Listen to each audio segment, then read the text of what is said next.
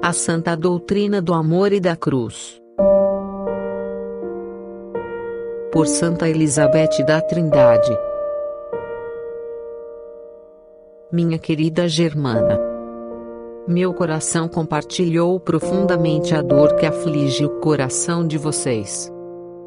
Peço a você que seja a minha intérprete junto à sua querida mãe nesta dolorosa circunstância.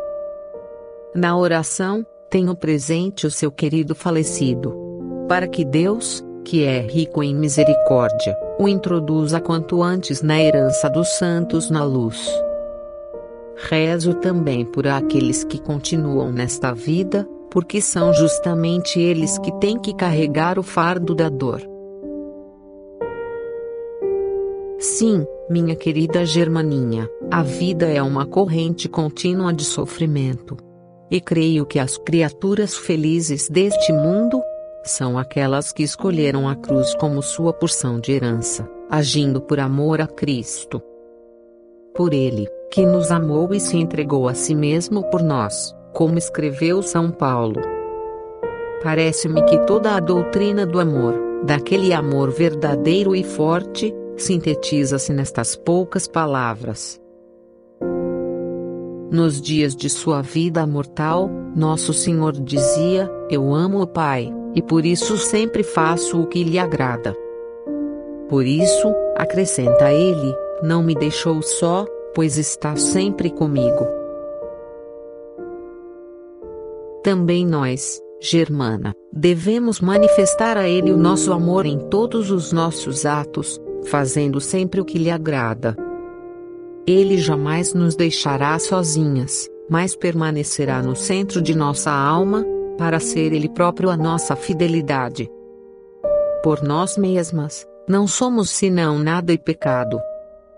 Mas Ele é o Santo que mora dentro de nós, com a finalidade de nos salvar, nos purificar e nos transformar nele. Lembre-se do maravilhoso desafio do apóstolo: quem nos separará do amor de Cristo? Ele havia penetrado profundamente no coração de seu divino Mestre, e conhecia os tesouros de misericórdia que nele se encerravam. Por isso, num ímpeto de confiança, exclamava, com toda determinação: prefiro gloriar-me das minhas fraquezas, nas afrontas, nas necessidades, nas perseguições, nas angústias por causa de Cristo, para que pouse sobre mim a força de Cristo. Ame sempre a oração, querida Germaninha. Quando lhe aconselho a oração, não pretendo com isto impor-lhe uma quantidade de orações vocais para serem rezadas diariamente.